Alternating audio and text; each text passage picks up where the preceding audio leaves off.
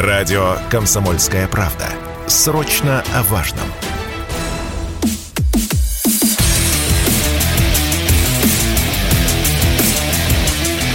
Программа с непримиримой позицией. Утренний Мардан.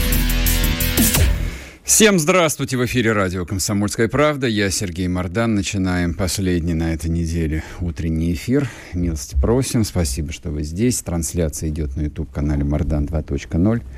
Подпишитесь, поставьте свой лайк и наслаждайтесь. А также трансляция идет в телеграм-канале «Мордан». По поводу телеграм-канала а, сразу отвечу на несколько писем, которые писали мне люди в личку – спрашивая относительно сборов. Друзья мои, вот э, пост, который в закрепе указан с реквизитами, да, это люди, кого я знаю лично. Это люди, кто действительно собирает на помощь э, разведчикам и артиллеристам из корпусов Луганской Народной Республики. Вот так что, если есть такое отчетливое желание, заходите и помогайте практическая вполне помощь нашей армии, в практическое вполне участие в этой отечественной войне. Так, а теперь давайте по новостям.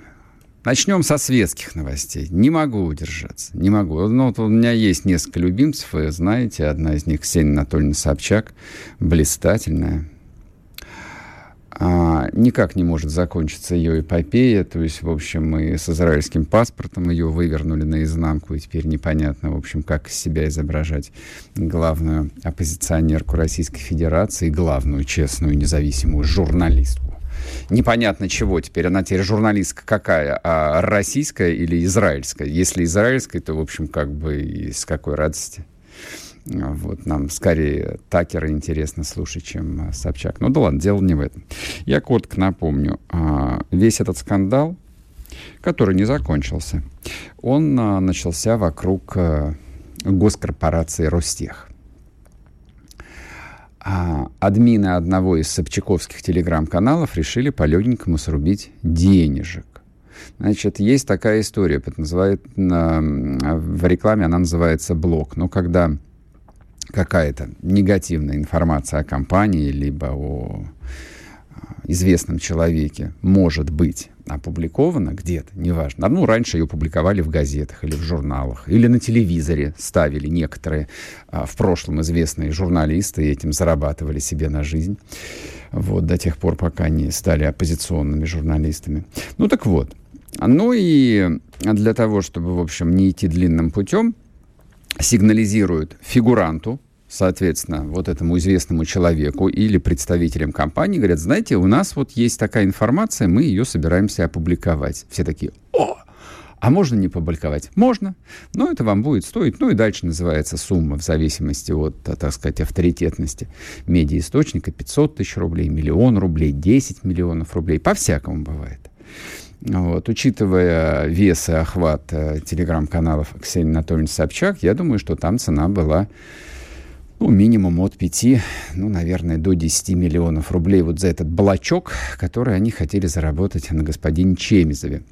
И заметка-то, в общем, бессмысленная, казалось бы, и э, особых там репутационных э, проблем это не могло создать для Ростеха. Но, видите ли, у некоторых предпринимателей, больших, вот авторитетных, взрослых, из моего опыта, есть такое обостренное чувство собственного достоинства. Когда их а, пытается поиметь э, вот какая-то, как бы это сказать, сволочь бессмысленная, я сейчас никого не имею в виду, это такая фигура речи. Вот когда их пытается нагнуть э, вот какое-то Э, низкоранговое существо, вот, они звереют, они впадают просто вот э, в состояние ярости. И некоторые включают вот весь ресурс, который у них только есть, для того, чтобы сразу зачистить поляну вокруг себя, чтобы никому не повадно было. Никому не повадно. было. Такие истории случались неоднократно с разными людьми. Но вот Ксения Анатольевна здесь э, подвело ощущение собственной исключительности. Вот, это часто бывает в жизни, вот когда вот ты живешь там год за годом, десятилетие за десятилетием, и тебе все позволено, и ты начинаешь действительно в какой-то момент верить, что ты не а, тварь дрожащая, а право имеешь, Ну и вот, э, видимо, когда возникла идея, а давайте-ка мы напрыгнем на растех, она сказала, да, почему, собственно, и нет, чего нам бояться, господи, растех какой-то, давайте их тоже присанем. Ну вот, э, не задалось. Соответственно, под арестом находится пара ее сотрудников, несчастных совершенно, вот, вот просто люди ни при чем, просто работали за зарплату. Она их работодатель. Ксения Анатольевна съездила значит, э, в Литву по израильскому паспорту, что стало известно, то есть была репутационно растоптана, а вернулась сюда, но, видимо, в общем, ей дали знать, что, мать, э, в этот раз все пойдет не так, и если э, ты не совершишь определенных шагов, мы уголовку и на тебя заведем. И на тебя заведем. И, видимо, было сказано так убедительно, и, видимо, маякнули э, само, вот, ну, вот из того места, которое ей обеспечивало вот эту вот независимость и безопасность, что съездила она, и съездила она и к Чемизову лично на прием, минут на 20 недолго, в штаб-квартиру, и, видимо, там приносила извинения. Но это ж мало, это ж мало. Одно дело в кабинете сказать, там, дядя Сереж, простите меня, пожалуйста, я виноват дурой. А нет, дорогая моя. Вот. И вчера ей пришлось опубликовать покаянный покаянное письмо у себя в телеграм-канале, которое называется, уж позвольте, я отрекламирую, «Кровавая барыня». Вот покаянное письмо, приношу свои извинения. Но не про это ведь речь. Это же ерунда, господи, покаянное письмо. С гуся вода. Некоторым людям извиниться, это как высморкаться. А, и вот она написала, что ребята, ее сотрудники, сотрудники ее не имели ничего плохого. И я надеюсь, что э, суд, который будет, э, будет справедлив, э, ну, типа и милосерден. Это означает что? Ну, это означает вот именно то, что все от мадам Собчак, Собчак и ожидали. Вот. Моя личная безопасность — это все. А то, что два этих бандерлога сейчас отправятся на зону, ну, бывает. Они же зарплату получали. Вот мне одно интересно, кто-нибудь на нее будет после этого работать? Будут, будут, я знаю. Это был риторический вопрос. Люди, люди в этом смысле глупые. Вот, люди всегда надеются на то, что с ними ничего подобного не случится дорогие мои коллеги, вот мои молодые коллеги, ну, вот, э, сосредоточьтесь. Вот просто, вот я сейчас обращаюсь не к будущим сотрудникам Собчака, а вообще ко всем людям. Вот когда вам предлагают вот в чем-то поучаствовать, держите в голове эту историю. Вас сольют или нет? Вот такие люди, как Собчак, вас сто процентов сольют. И даже не вспомнят. То есть, когда вам дадут вашу там трешечку или пятерочку, общего режима, не строгого, нет, нет, конечно, то вам никто даже передачку не отправит в Мордовию. Только вот э, пап с мамой будут беспокоиться о вашей судьбе. Вот такая вот поучительная история про эту блистательную женщину, вот идеал независимой журналистики, моральный авторитет – Моральный авторитет. Вот один из последних моральных авторитетов, которые были в нашей современности, вот превратился в такой смердящий кусок дерьма.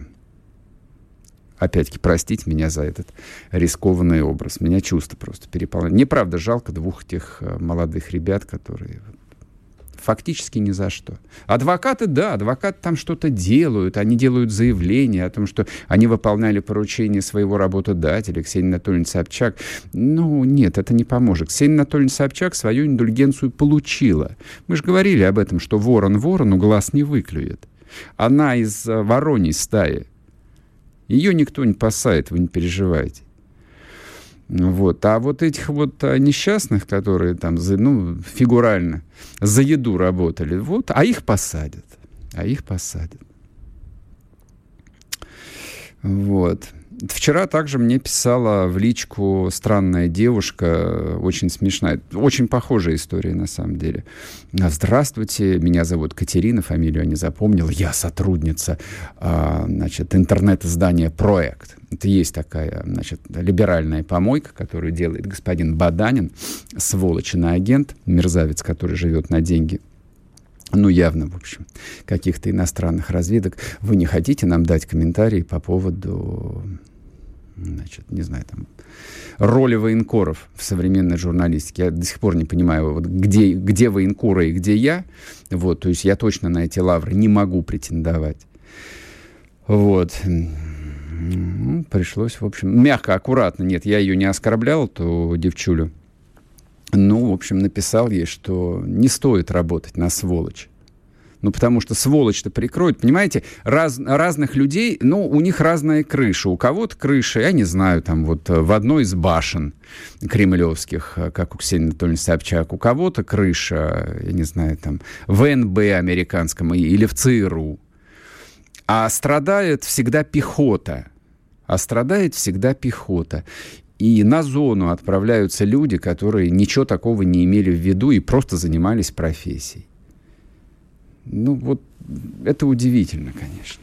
Это удивительно. Чему учат э, людей на каком-нибудь журфаке МГУ? Я, конечно, знаю, что ничему не учат. Хорошему точно госпожа Вартанова ничему на журфаке МГУ научить не может. Вот. Ну, по крайней мере, жизнь же учит. Вот. Поэтому бам-бам-бам, у всех должна загореться лампочка по этому поводу, да, как устроена российская элита, что там вот за элитарии, что там за моральные авторитеты. Вот такие они моральные авторитеты все, что аж хочется пойти и вымыться с мылом и мочалкой.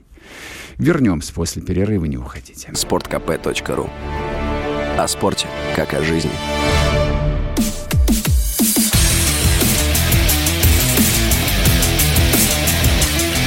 Программа с непримиримой позицией. Утренний Мардан. И снова здравствуйте, и снова в эфире радио «Комсомольская правда». Я Сергей Мордан. Ну, давайте теперь обсудим по-настоящему серьезные темы, а не всевозможный информационный мусор, с которого мы начали. Владимир Рогов с нами на связи, глава движения «Мы вместе с Россией». Владимир Валерьевич, приветствую. Да, доброе утро, Сергей. Расскажите, что происходит э, в нашей прекрасной, любимой э, российской Запорожской области? Как вот, знаете, как мне это приятно произносить? Вот вы даже не знаете. Не, не знаю. Я знаю одно, что мне это не менее приятно, сразу вам Слава скажу, Богу. потому что это моя родина. И знаете, когда наконец-то свершилось то, о чем мы мечтали как минимум 30 лет, это, это бесценно. Это даже не то, что дорого стоит, это просто бесценно. Сейчас просто параллельно общаясь с вами, выкладываю все-таки анонсы у себя в телеграм-канале, чтобы люди тоже зашли и Проанонсируйте, да, проанонсируйте, не стесняйтесь. Ваш телеграм-канал называется Владимир, э, Владимир Рогов, насколько я помню. Да, совершенно верно. Но я у себя выкладываю, да, наше общение, что вот, пожалуйста, и «Комсомольская правда», и Сергей Мардан, что все было. Э, да, а сейчас минутку, извините, прицепил не ту дату. Ну, ладно, ну потом, потом, потом прицепите. Да. А, давайте, да, Рас, да, расскажите, что происходит в Запорожской области. Э, там мы за вами следим, мы, в общем, беспокоимся о том, что происходит. Мы вчера мы общались с Владом Шурыгиным в эфире. Он, э, в общем, тоже считает, что вот исходя из той диспозиции военной, которая складывается, да, вполне вероятно, что э, ЗСУ вот, сбройные силы так называемой Украины попытаются до наступления уже окончательных холодов э, там, произвести свой контрнаступ в Запорожской области. Их ждут, я надеюсь. Минируют, а копают просто... волчьи ямы и все остальное. Их не просто ждут, как бы наши ребята прекрасно понимают, э, что за персонажи к нам пытаются сунуться, поэтому зачастую сейчас идут удары на упреждение. То есть вот э, и работает наша ВКС, и работает РСЗО, и артиллерия. То есть, и это дает свои результаты по накрытию позиций противника, огневых позиций, тех мест, откуда они кошмарят мирное население. Я напомню, на Медне они ударили и по школе в э, непосредственно Михайловке, разрушили ее, и по э, колледжу э, нашего университета в Васильевке, ну и масса, и масса других бед, бед причинили, то есть и, и убили людей, и ранили, угу. и так далее. Э, поэтому это не заставило себя ждать.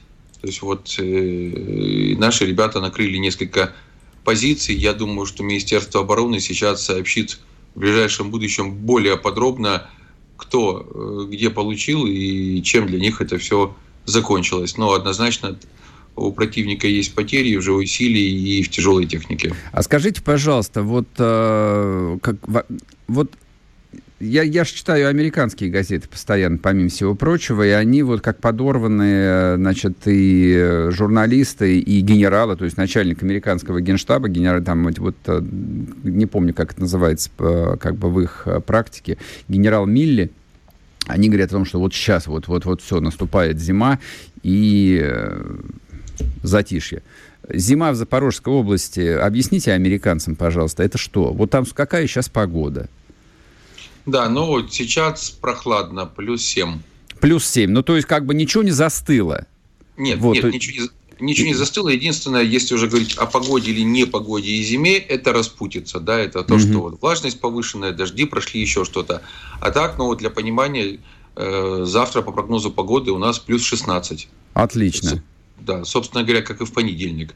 Э, ну и вот так в среднем 11, 12, 10. Ну, то есть, ну, то есть генералу Милли вообще нужно понять, что зима в Запорожской области, ну, это примерно то же самое, что зима, там, не знаю, в каком-нибудь Арканзасе условном. То есть э, нет зимы, то есть это не то, как они себе представляют разгром э, немцев под Москвой в 41 году. Снег, тундра, тайга и, в общем, земля, превратившаяся в камень.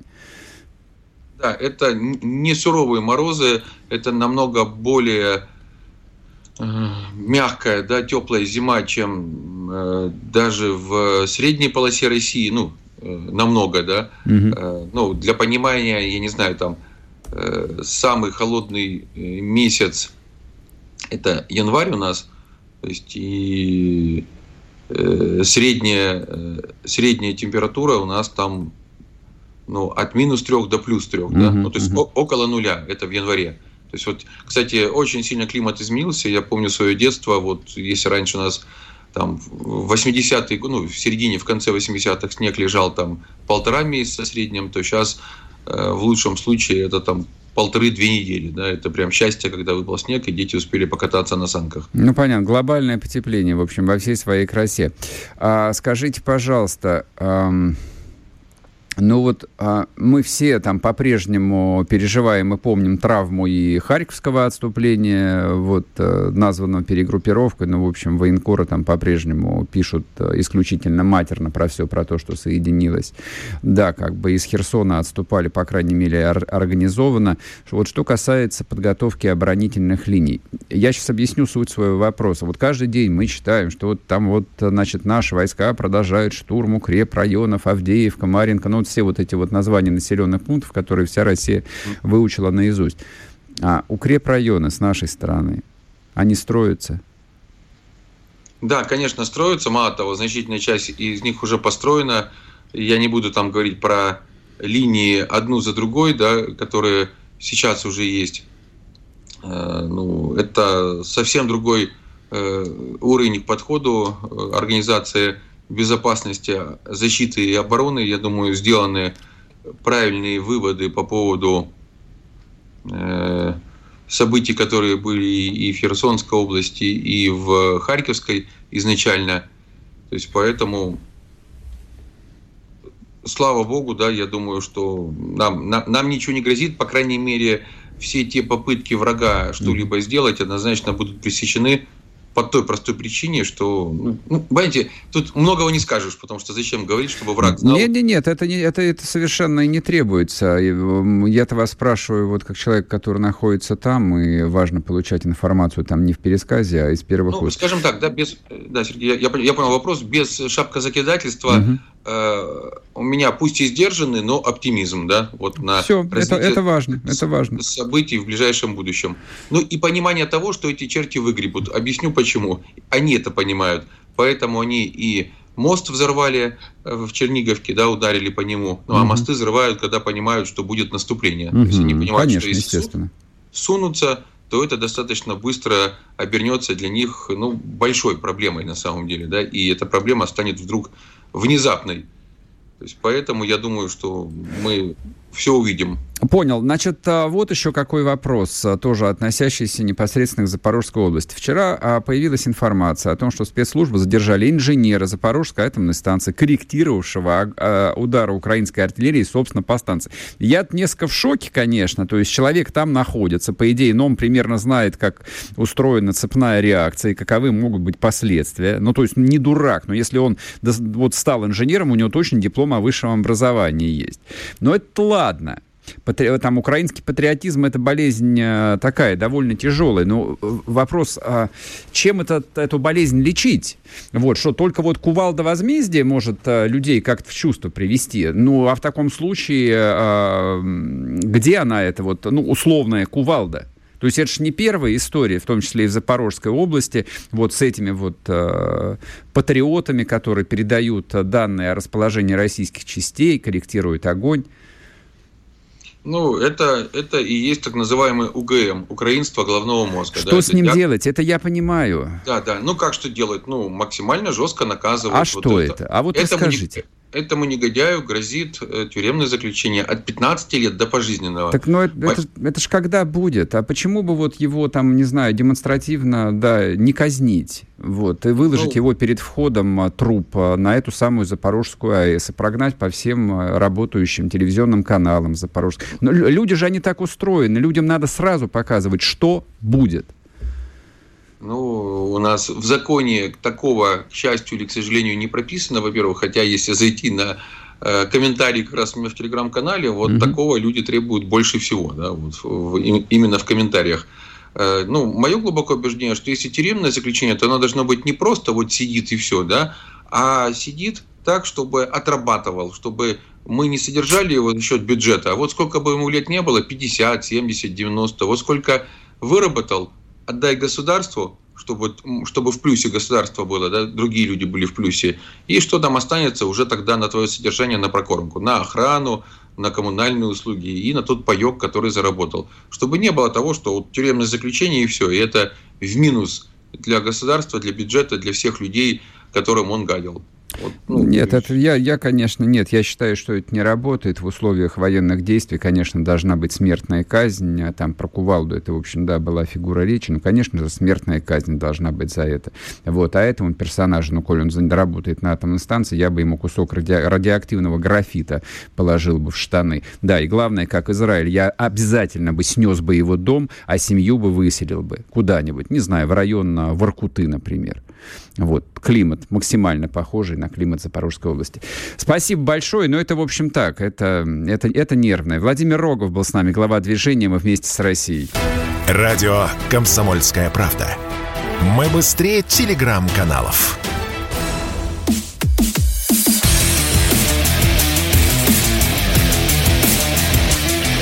Программа с непримиримой позицией. Утренний Мардан. И снова здравствуйте, и снова в эфире радио «Комсомольская правда». Я Сергей Мордан, YouTube-канал Мордан 2.0. Не забывайте подписываться и ставить лайки. И идет трансляция в телеграм-канале Мордан. Так, значит, главное политическое событие сегодняшнего дня. Нет, это совсем не зерновая сделка. Зерновую сделку мы обсудим. Вы не переживайте, Дмитрий Евстафьев, вот когда к нам присоединится, мы с Дмитрием Геннадьевичем тут э, похохочем маленечко по поводу этой зерновой сделки. Хотя вчера вот у себя в Телеграме я уже, ну, достаточно, по-моему, конкретно написал, э, почему это не зрада, почему, что, в общем, почему все идет, в принципе, нормально и понятно для меня. Ладно, Значит, главное политическое событие вчерашнего дня, долгожданное, сколько лет прошло. Уж сколько нам, сколько лет нам этой гагой тут, значит, в морду, как факелом-то тыкали. Дождетесь своей гаги. Ну, дождались. Вот вчера суд в Гааге в Гааге. Это Нидерланды. Голландия по-старому. Они запретили себя называть а, Голландией, потому что это расизм, а, имперство, колониализм, ну и что-то, в общем, непри, не, неприличное. А, вынесли решение по поводу э, вот несчастного малазийского сбитого Боинга в 2014 году. А, все, приговорили. А, Россия не виновата. Я прошу это учесть. Это важный пункт. Он вроде бы как такой, относящийся к области юридической казуистики, но не вполне. Итак, Россия не виновата. Виноваты вполне конкретные люди. Значит, виноватыми назвали а, Игоря Ивановича Стрелкова в меру Гиркина, Вот, но я повторяю, Гиркиным его называют только сволочь всякая. Вот, а для добрых русских людей это Игорь Иванович Стрелков. Вот, прошу не ошибиться.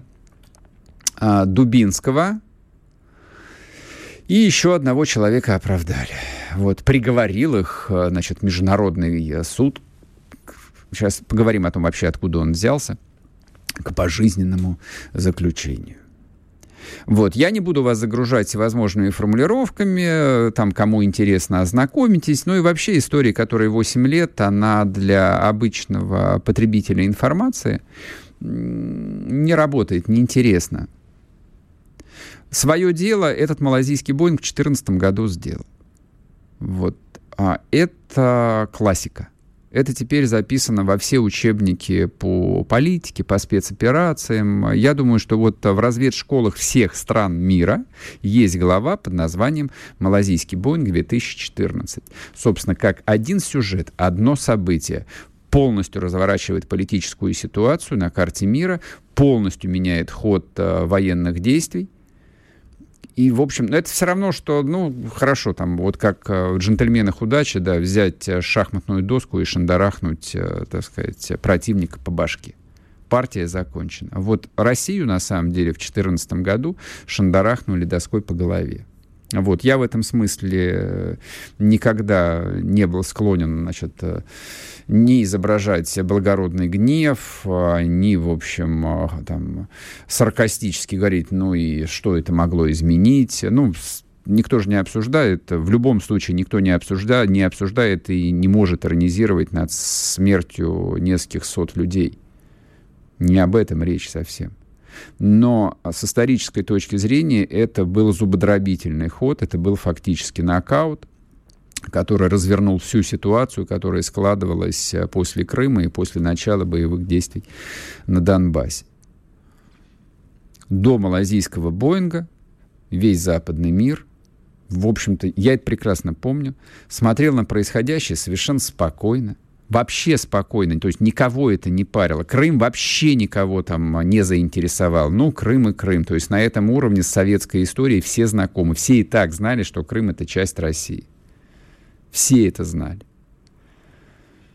И даже начало боевых действий на Донбассе не вызвало ни у кого никаких эмоций. То есть понятно, что там были все признаки гражданской войны, всем более-менее вменяемым европейским политикам, а в то время, все же 8 лет назад в Европе было чуть больше вменяемых политиков, было понятно, что попытка форсированно строить украинский национализм а, встретит противодействие на Востоке Юго-Востоке, где, в общем, люди, так сказать, не очень воспринимают эту идеологию.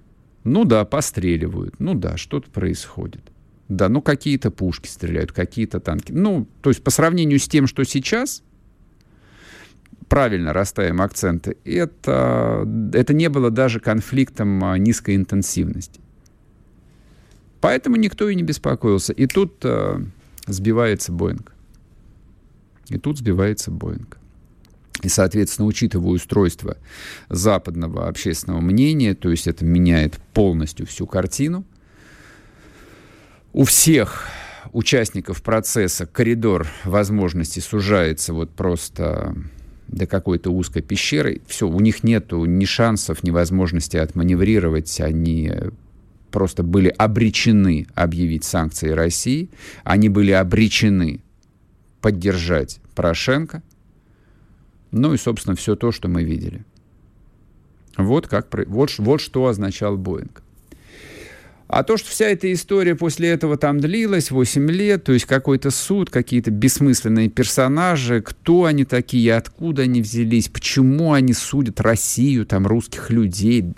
Вообще даже вот, вот, вот сейчас, вот в том контексте, в котором мы находимся, это выглядит э, не то, что там малозначительным, а каким-то таким, даже не раздражающим шумом.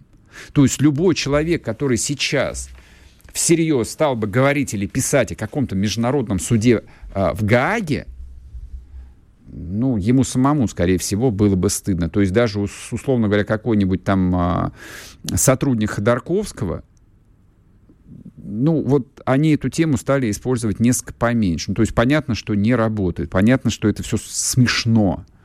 Понятно, что э, в мировой политике, ну, в настоящей политике, никакие международные суды не работают. Работает, по большому, только право силы, военной силы.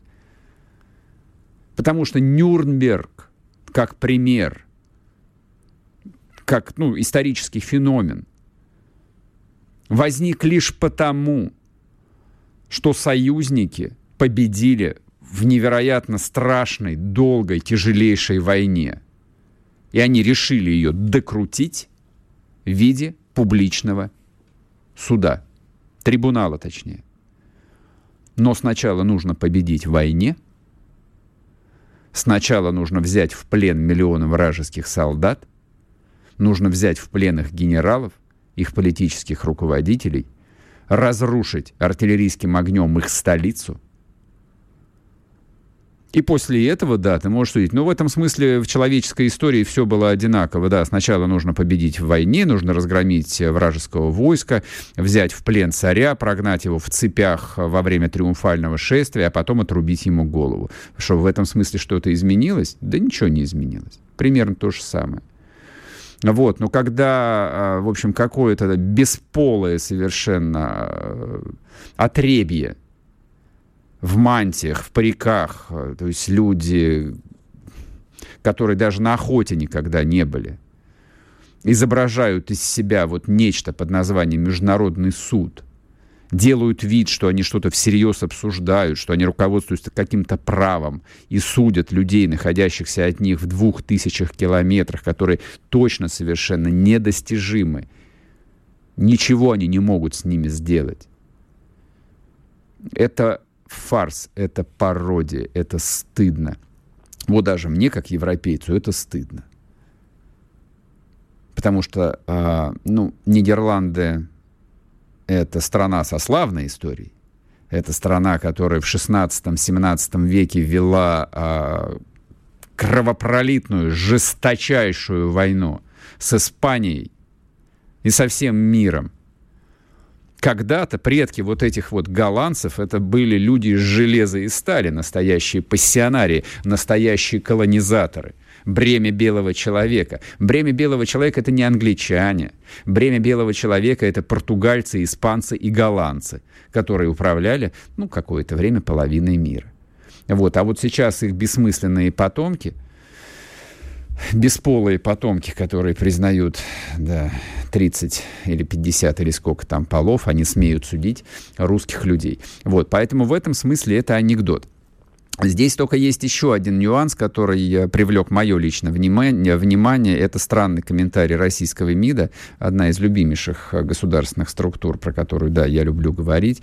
Они зачем-то, а, значит, ну вот в этом контексте отвечали на вопрос, почему они не объявили Украину государственным террористом а, и сказали, что а это потому, что мы считаем вот это вот бла-бла-бла-бла-бла, а, играть по чужим правилам, а, и поэтому мы не будем объявлять Украину государственным террористом. А все подумали про себя, это потому, что для того, чтобы Россию не объявили государственным террористом, но Россию объявляют государственным террористом. То есть вот эти вот прибалтийские страны, с позволения сказать, назначили Россию государственным террористом, а Россия только утерлась и почмокала. Ну, российский МИД это их ответственность. Вот. Это вот из той самой серии, что иногда лучше жевать, чем говорить. Лучше вообще никаких заявлений не делает. Вот. Но это вот то, что я хотел вам рассказать э, по поводу суда в Гааге. И закончу цитатой из великого советского фильма. «Дырку вы получите от Бублика, а не Шарапова».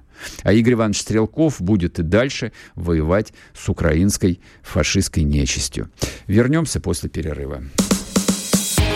Радио «Комсомольская правда». Срочно о важном.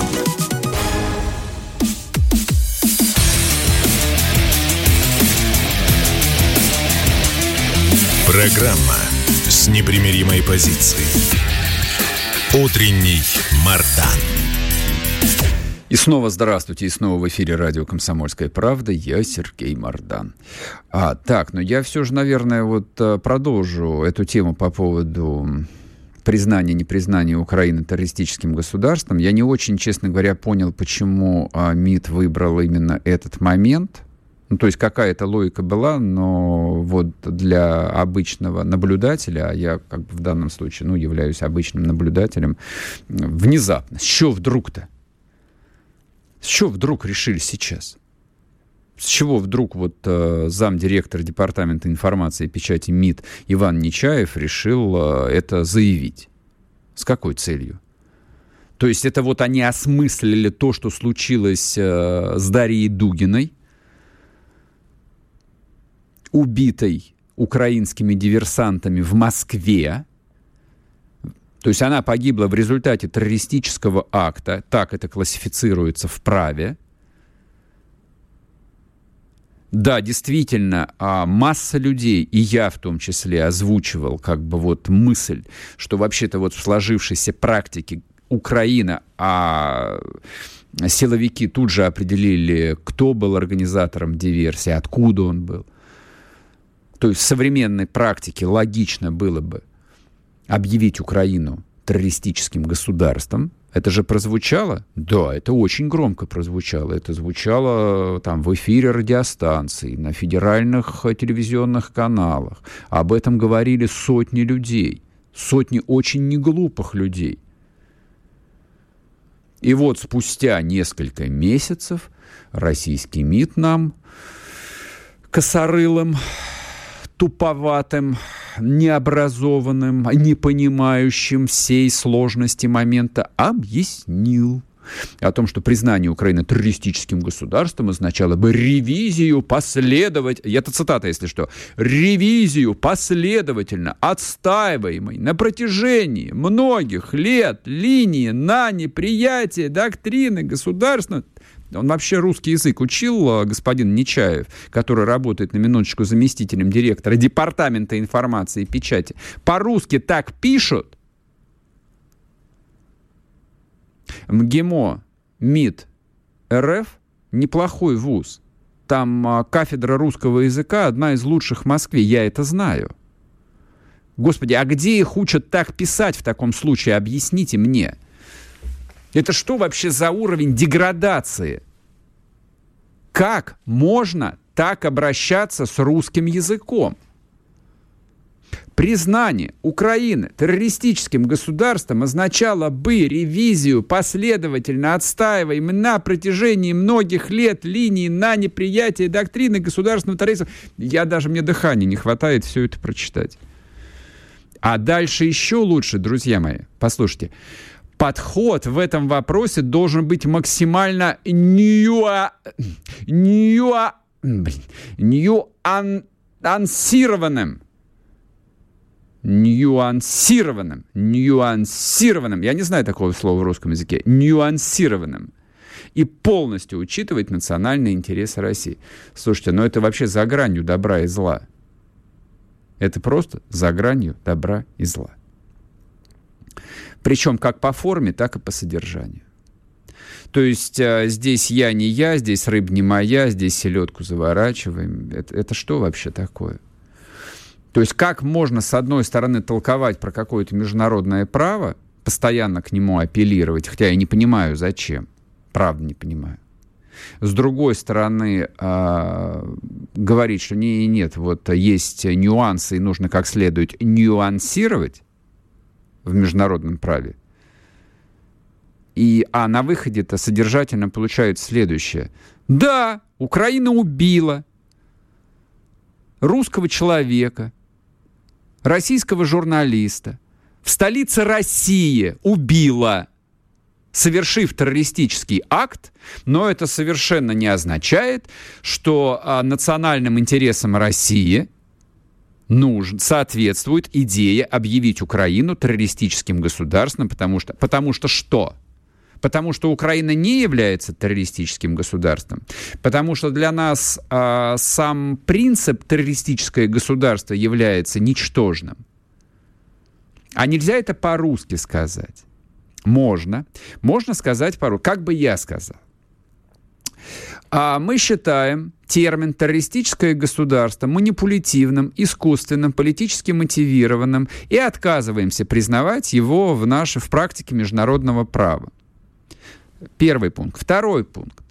Украина является враждебным России государством, которое мы разгромим, лишим возможности вредить нашей Родине, потому что это соответствует национальным интересам России.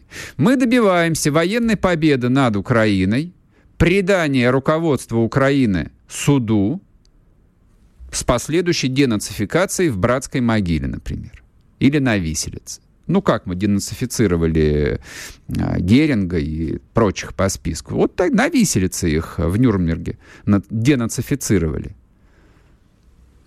Вот, по идее, как это должно было звучать, а не так, как это прозвучало. Если уж вы комментируете, хотя, правда, я не очень понимаю, почему там это должен обязательно комментировать МИД, Почему, собственно? Дипломаты должны заниматься дипломатией, тайной политикой, тайными договорами, там типа встретились на Мальте какой-нибудь или в Ливане на конспиративной квартире, договорились шир-пыр, типа это вам, это нам здесь, значит, мы а, там вам подкинем золотишко 300 килограмм здесь, а вы нам пришлете э, микросхемы какие-нибудь, Украину делим по Днепру или как-то по-другому, а здесь вот так, вот как устроена дипломатия. Я это понимаю. Я понимаю, для чего нужны дипломаты. Для всяких таких специальных вещей. А, комменти... а если уж вы взялись комментировать, ну так комментируйте, а иначе будет как с зерновой сделкой, про которую чуть позже поговорим. Чуть позже. Там тоже, в общем, история довольно простая и легко конструируемая. Что, вот это что, про что и зачем. И точно, зерновую сделку заключали не дипломаты. Я напоминаю, ее со стороны России подписывал вообще министр обороны. Где там а, Министерство иностранных дел? Где там дипломаты?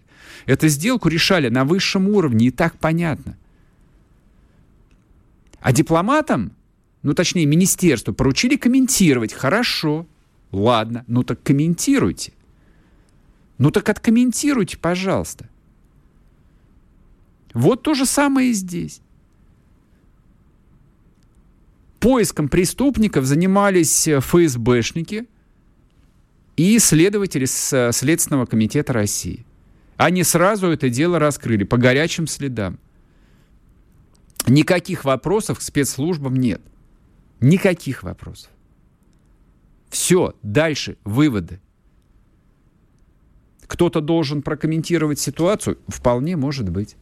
Ну вот я сказал, как она, по идее, должна комментироваться. А иначе все превращается в горы какие-то вот слов, вот, они тебя погребают, ты теряешь смысл, а когда ты перестаешь понимать, что вот тебе пытаются объяснить, у тебя просто срабатывает рефлекс, что тебя пытаются обмануть, тебя пытаются заболтать, но вот у меня такой рефлекс срабатывает, когда там собеседник, кто-то вот начинает там тарабанить, вот что-то такое малопонятное. Здравствуйте, с праздником вас. Мы хотим вам предложить сегодня подписаться там на какую-нибудь... Рекламу так по телефону продают. Здесь другое. Это не реклама, это про жизнь. Про жизнь и смерть. Существует ли э, международный терроризм? Да, существует. Существуют ли террористические государства? Извините меня, а террористическое государство ИГИЛ, запрещенное на территории Российской Федерации, разве не было террористическим? Было. Оно имело признаки государства? С моей точки зрения, имело. Там были централизованные органы управления, там была армия, там была система сбора налогов, там было все, почти все, а, ну, кроме признания – что есть у любого там а, типа государства. Но если охота про это поговорить, ну давайте про это поговорим. Россия же признает существование терроризма как метода, еще бы. В российской истории столько было террора, что нам ли не знать, начиная от 19 века,